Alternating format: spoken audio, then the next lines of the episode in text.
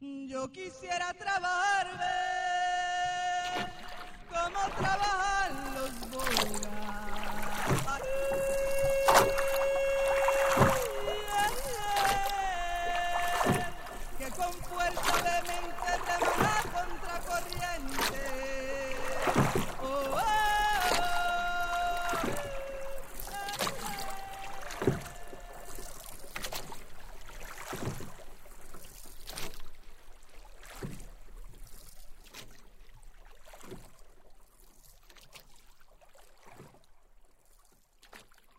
Quiero escucharte, cuéntame un poco como tu tránsito.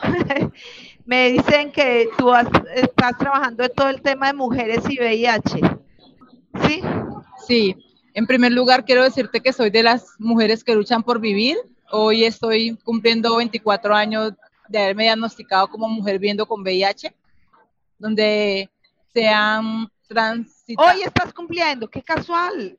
24 años. Y los cerebros no los recuerdo con tristeza, los recuerdo con experiencias buenas y también de aprendizaje, donde han atravesado muchas cosas desde el proceso, viendo mujeres que se han muerto eh, eh, por la eh, por la por la in- indiferencia de la gente, por un sistema poco sensibilizado que tenemos. Eh, trabajamos con mujeres que viven con VIH en contextos de pobreza. Estamos en el oriente de Cali. Lila es la organización eh, donde trabajamos desde la libertad, desde la ilusión, desde la luz y el amor, donde queremos ser unas mujeres libres, unas mujeres fortalecidas, de encontrarnos y entre nosotras fortalecer nuestros proyectos de vida. Soy la única mujer visible con VIH negra y de la organización, entonces siempre me quedan las cargas. Eh, hicimos una, una investigación sobre mujer VIH en contextos de pobreza del suroccidente colombiano y nos arrojó que el 99% de las mujeres infectadas eran amas de casa y desde allí eh, eh, estamos de que el VIH en las mujeres y género es una violencia basada en género, eh, donde tenemos muchas chicas que fueron abusadas por los grupos armados siendo niñas y ahora son mujeres eh, infectadas con VIH y nos analizamos y nos miramos desde la manera que la gente sigue mirando que el VIH es una enfermedad para personas trabajadoras sexuales y para personas gay. No han llegado a la conclusión que basta con ser seres humanos.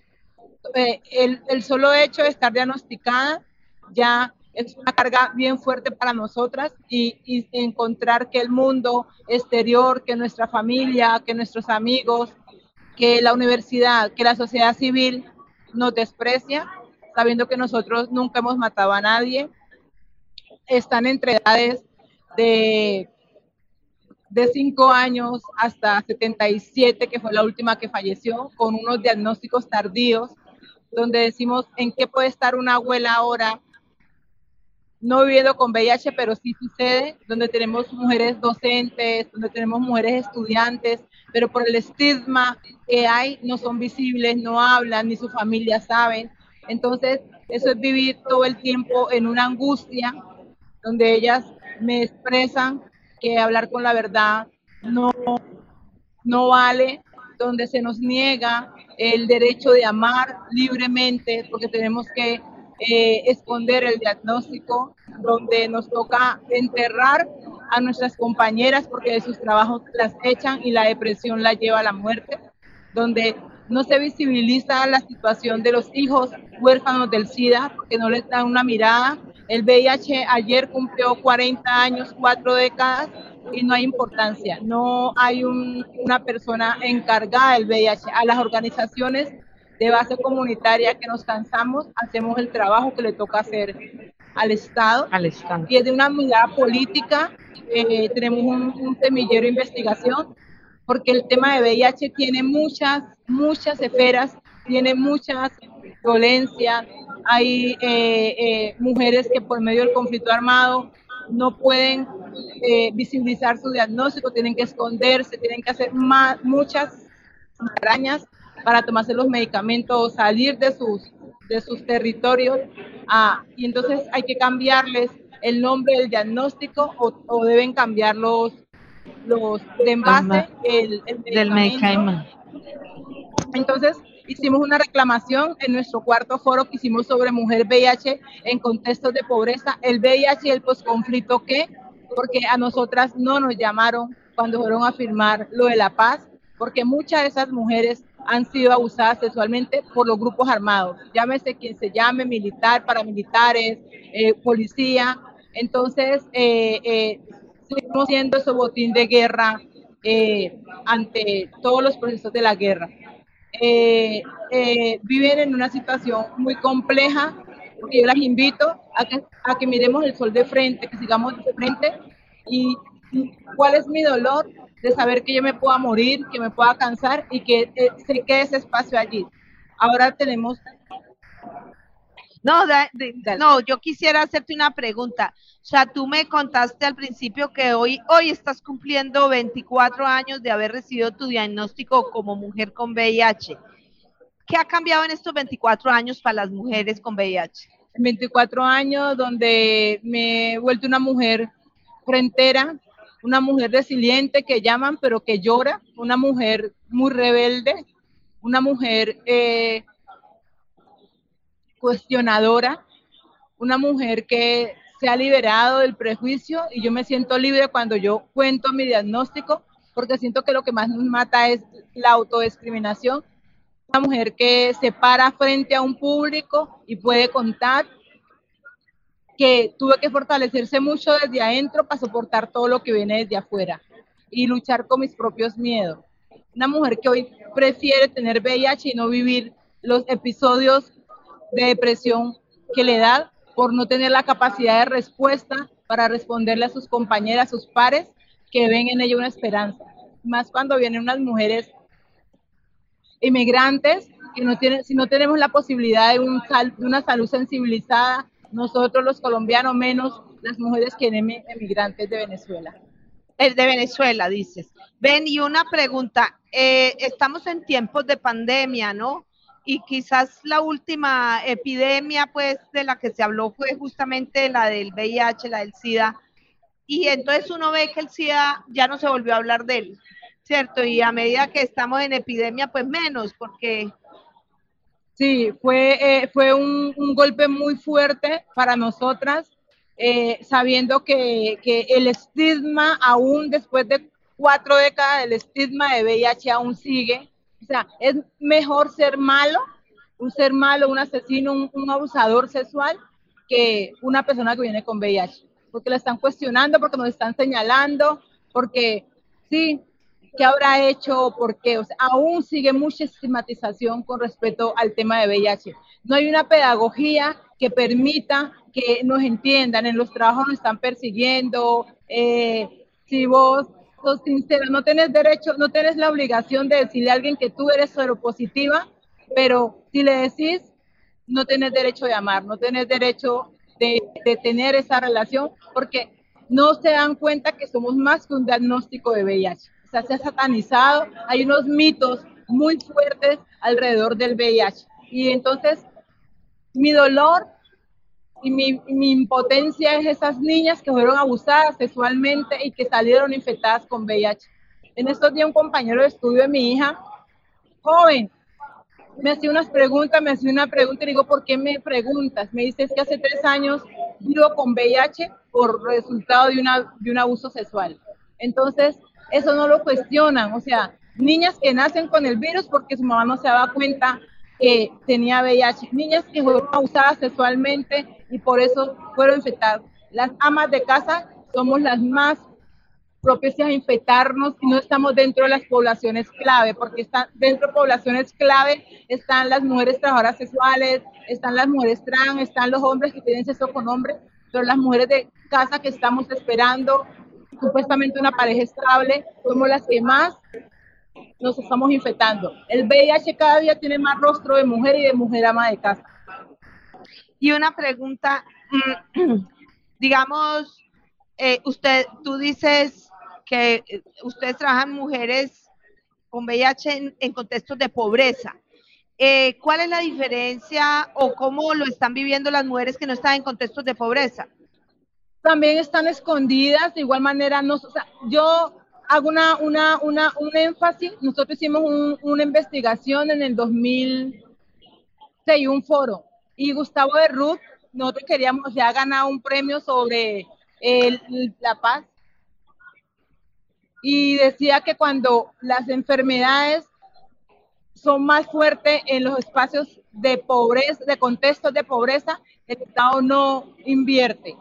Hay pobreza por, porque no son educadamente, eh, hay una pobreza, eh, es un empobrecimiento y es una, y es una cosa estatal.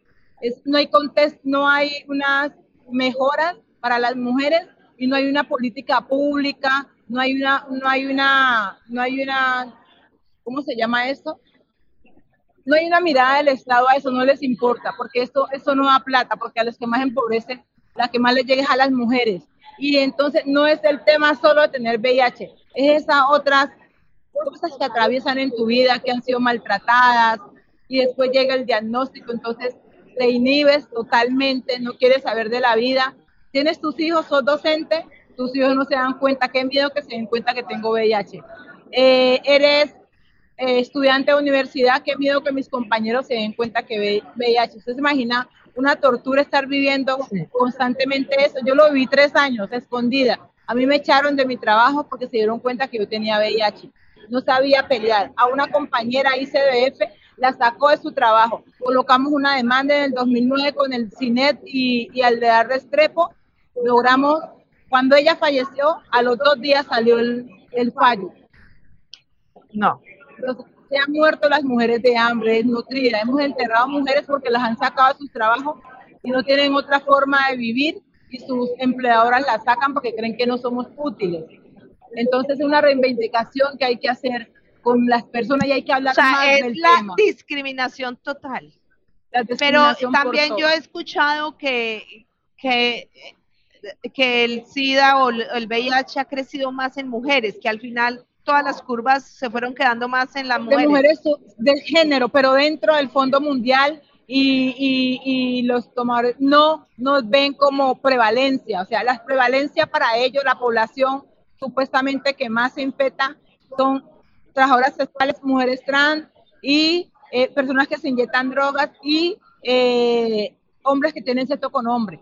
A nosotras no nos ven como población eh, vulnerable para infectarnos pero yo no necesito o la organización no necesita que se vean con una sola mujer que se infecte ya es una situación para ponerle cuenta y esos otros contextos que viven esas otras mujeres. O sea, es una necesidad sentida hablar de la pedagogía del VIH y de las mujeres que viven con VIH, además las mujeres racializadas, de las mujeres indígenas.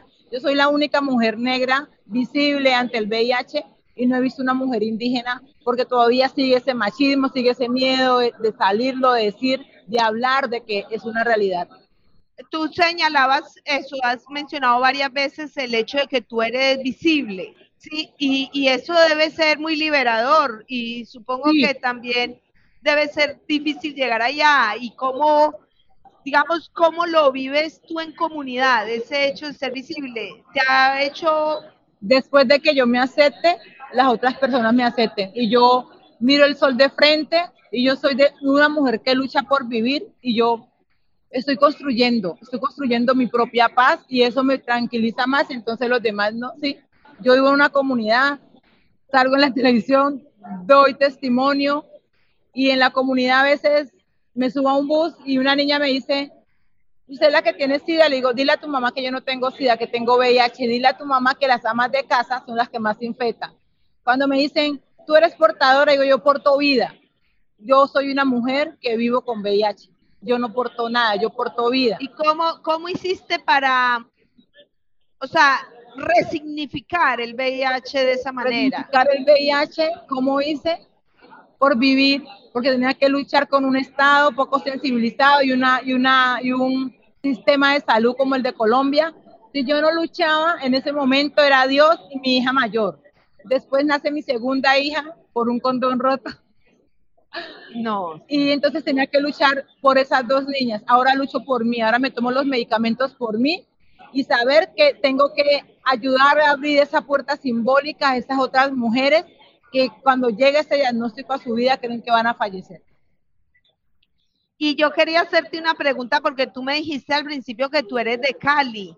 ¿Y cómo estamos en otras regiones? ¿Tú, ¿Tú, estás proyectando esto a otros lugares o algo? Es que es muy complejo. Yo criticaba a las mujeres que no eran lideresas pero es según el sector donde está. Baja Buenaventura, donde hay mucha violencia, llegas en Tumaco, donde están los paramilitares. Nosotros, cuando creamos la red de mujeres populares viendo con VIH, ir a diferentes lugares era despacio, callado, todo. Entonces, una incertidumbre.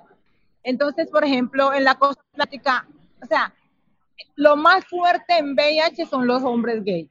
Entonces, ellos, las mujeres estamos allí como alrededor de ellos y yo lo que he llegado a, identificar es que ellos siguen siendo hombres. Así sean gays, siguen siendo hombres. Y nos marginan, nos invisibilizan y también nos maltratan. Y además ese racismo desde mi condición como mujer afro que hay dentro de todas esas cosas, están las vacas sagradas, como las he llamado yo, el VIH, sí, que son los técnicos, las, vacas sagradas. Ah, sí. El VIH, que son los técnicos que trabajan con, con las necesidades que presentamos la gente que está en la base comunitaria. Sí. Y yo, yo, tú mencionaste algo que me impresiona mucho y que quisiera que profundizaras, es el tema de la salud mental. Es decir, porque yo tengo dos amigos con VIH y en ambos casos ellos han tenido mucha depresión también yo tengo mucha depresión y a eso no le paran bola. ¿Por qué hablamos de una salud integral cuando no usamos la salud integral? Yo soy una mujer que soy depresiva y me declaro depresiva, pero no le paran bola. No es por la comida, no es por que tengo el VIH. Los medicamentos pueden causar efectos, muchas cosas te pueden eh, acelerar el sistema nervioso, pero yo siento que es importante y es necesario hacer una conversación con los tomadores y las tomadoras de decisiones desde ese punto, desde la salud mental, porque no le quieren poner atención. Entonces nosotros nos vamos a encontrar el 14 de diciembre en Cali en una conversación amigable, de prácticamente como de rogarles, atiéndanos, estamos aquí, hey, es su responsabilidad, con los actores, con las empresas y con los tomadores de decisiones para que se den cuenta que nosotros antes de tener un diagnóstico no somos personas que construimos, que podemos apoyar. ¿Cómo es posible que las organizaciones tienen que cargarse de algo que le toca al Estado o trabajar en conjunto con una? Pero cuando necesitan alguna cifra, alguna cosa, sí lo buscan a una. Y ustedes eh, veo que usan la incidencia, pero también usan el litigio estratégico. Señora, que le pregunto que usted veo que usan la incidencia política como una estrategia, pero también el litigio. Han hecho litigio estratégico. Lo ¿Con, que llaman, con, las, organizaciones. Sí, litigio estratégico, lo que llaman litigio estratégico, que es eh, aquellas tutelas o aquellas Exacto, demandas. Tutela, demanda, desacato, eh, en fin, cantidades de cosas. Yo soy la lideresa, yo doy la cara y todos los meses sentía que, que la EPS estaba acabando con mi salud mental porque todos los meses era una rogadera para el medicamento. Sale la, la resolución 521 que saca el presidente de este país y todas las personas de, de mayores de tal y las que tienen alguna enfermedad tienen que atenderlos y mandarles los medicamentos a la casa. No sucedía. Todos los meses era una pelea. Coloqué desacato y tomé la decisión después del desacato de decirle al médico, cámbieme de medicamento, que yo no quiero estarme enloqueciendo más cada mes para que me tenga un medicamento. Es unas, son unas, unas travesías que tenés que hacer. Yo soy peleona, a mí me tocó ser guerrera con esto. La otra gente dice como que ya deja, se deja morir. Pero una pregunta, yo preguntaba ahora por la pandemia, porque en un momento se volvió el COVID lo único importante y todas las otras enfermedades pasaron a Y sobre eso estamos eh, apostándole porque el COVID se volvió, se volvió innecesario incluso a nosotras como organización pidiéndole limón a los amigos, nos tocó sostener la alimentación de esas mujeres y sus familias. Porque era muy, ¿por qué hablamos de, de, de, por qué se habla de salud integral? Para usted, ¿qué es salud integral? Yo se la devuelvo. ¿Qué sería una salud integral? ¿Dónde está la la, dónde está la recreación, dónde está una alimentación, dónde está una vivienda, dónde está la salud mental, que qué chévere que nosotros una vez al mes pudiéramos decir, vámonos, aunque a pan, vámonos a hacer un picnic, todo, ¿ves? Porque nos los merecemos, porque es derecho y este país tiene suficiente dinero para hacer eso. Pero nos cuestionan, tenés que andar con miedo de decir si vivo con VIH. Cuando la maldad de los seres humanos es, es más, más visible y es más dañina que tener un diagnóstico. Pero yo me imagino que ustedes o tú le toca también hacer un trabajo con los hijos y con los padres y con Exacto. etcétera. Pero es ese, las mujeres les da miedo, las mujeres no les dicen a sus... Mis hijas crecieron sabiendo el diagnóstico, mis hijas van a su colegio y en su colegio saben que la mamá tiene VIH, porque yo les hablé, porque les dije y todo el cuento diferente y, y tengo ando liviana porque mis hijas saben, las mujeres con un miedo si van a estar en la fundación que no, yo soy voluntaria, es una cosa muy compleja y es mi preocupación que cuando yo ya no esté, que no tenga fuerzas, quién va a estar abogando por ellas porque no se dedican, siempre dice que son voluntarias, no, yo soy voluntaria, es una cosa, o se dejan morir, no se toman los medicamentos por cuando entran a esa depresión, no, por no abrirse no tienen una red de apoyo. Yo tengo una red de apoyo de organizaciones, de amigos, de esto. Y, y, y, a pesar que tengo esa red de apoyo, tengo una enfermedad que es de salud mental. Que yo y, ya tengo tú que ponerle... Y tú dices que tú eres muy luchadora y tú sientes que has sido escuchada, sientes que has tenido quien te escuche. Sí, mis amigas, personas que creyeron y me dijeron si podemos hacer la organización. Sí, tengo, yo inmediatamente eh, prendo la alarma. Hay muchas, una, dos, tres de la mañana que me escuchan. Y, hay- pero en las instituciones. No, No. no, ya no escuchan, ellas hacen un cumplido, pero que uno puede decir, pero ya vamos a empezar a, a colocar demanda a una mujer que le dio tosoplasmosis, que perdió la vista, entonces vamos a, a buscar que nos den la, la incapacidad total. Eh, le hicieron, mire ahora con la encuesta del CISBEN, le hacen una encuesta a una mujer incapacitada, que no tiene una red de apoyo y le queda un nivel súper alto que no la pueden atender. No. Yo no entiendo a qué persona mandan a hacer eso, entonces ahora tenemos que hacer otra vez que le haga la otra visita. Es un desgaste por una mujer que llegue con esa cantidad de vulnerabilidades. ¿Se imagina cuántos profesionales necesitamos que no los tenemos? En la asociación no nos llega ni un millón de pesos mensual. Toda la gente es voluntaria, pero cuando tiene que conseguir su trabajo tiene que ir. No tenemos capacidad de respuesta por eso. Si no tuviéramos una sede propia, no existiríamos más. Ah, pero tienen sede propia, eso es Nosotros- importante. yo hice un evento con Andrea Echeverry, Cintia Montaño, una cantante del Oriente de Cali, que es una mujer que nos apoya mucho, y herencia de Timbiquí en su momento, y en el 2007 hicimos este evento, hicimos la casa, porque tenemos todo para un hogar de paso, pero no, cuando nos necesitan la alcaldía o algo, es que es muy chistoso, porque los mismos tomadores de decisiones Listo. los mismos tomadores de decisiones nos llaman nos dicen, ay, hay una persona que necesita. Es muy chistoso. En vez de mandar a Defensoría del Pueblo, mandar a otra parte, nos buscan a nosotras. Me toca Ven, eh, volverme. yo, sí, yo quería que, yo quiero, como me dijeron que faltan cinco minutos, profundizar en eso que has mencionado varias veces, de que la mayoría de los casos son amas de casa. Que cuéntame un poco como, dibújame el panorama. Como bruja, ¿qué te puedo dibujar del panorama? Son amas de casa eh, con unas relaciones hipócritas con unos hombres que no quieren salir del closet, que son gay, porque al mismo tiempo nos vamos, mi pareja que me infectó era un hombre que tenía sexo también con hombre, entonces nos vemos más vulneradas. Son unos eh, que tienen una doble vida en ese, lo que se ha ido analizando. Por demás, porque también eh, somos mujeres que eh, dependemos, dependen económicamente de los maridos, que no saben de su salud sexual y reproductiva, que no pueden decir yo no quiero tener una relación con usted, que no se atreven a hablar de un preservativo porque entonces el que manda, entonces vienen unas relaciones de un patriarcado bien fuerte, entonces son unas mujeres sumisas, como que sí es él el que manda, alguien entonces yo me acuesto a su merced y ahí me está infectando de muchas infecciones y además trayéndome otros humores y otras cosas de otras personas desde la parte espiritual que yo lo veo.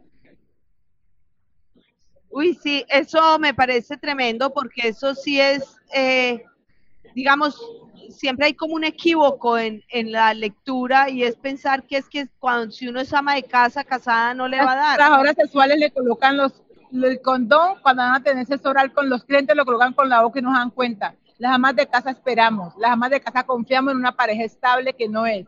Y uno se acuesta con un pasado sexual de lo otro y así se va construyendo y es una cantidad de gente con la que uno se acuesta cuando va a tener una relación sexual.